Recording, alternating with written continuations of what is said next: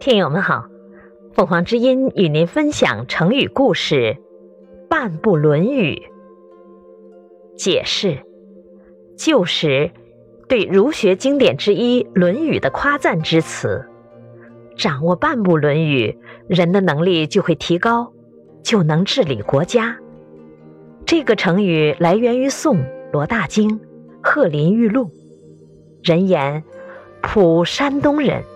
所读指《论语》，太宗常以此问普，普略不隐，对曰：“臣平生所知，诚不出此。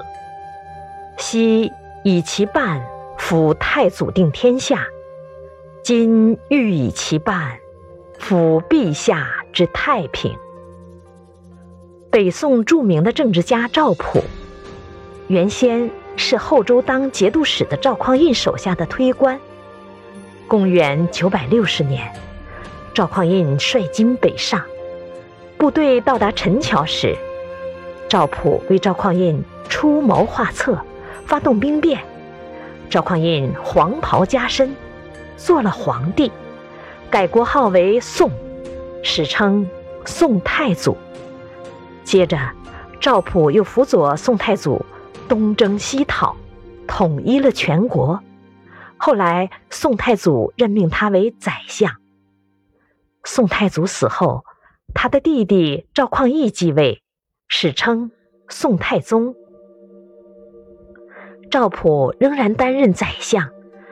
有人对宋太宗说：“赵普是山东人，不学无术，所读之书。”仅仅是儒家的一部经典《论语》而已，当宰相不合适。宋太宗不以为然地说：“赵普读书不多，这我一向知道，但说他只读一部《论语》，我也是不相信的。”有一次，宋太宗和赵普闲聊，宋太宗随便问道。有人说你只读一部《论语》，这是真的吗？赵普老老实实的回答说：“臣所知道的，确实不出《论语》这部分。过去臣以半部《论语》辅助太祖平定天下，现在臣用半部《论语》辅助陛下，便天下太平。”后来，赵普因为年老体衰病逝，家人打开他的书册，里面果真只有一部《论语》。感谢收听，欢迎订阅。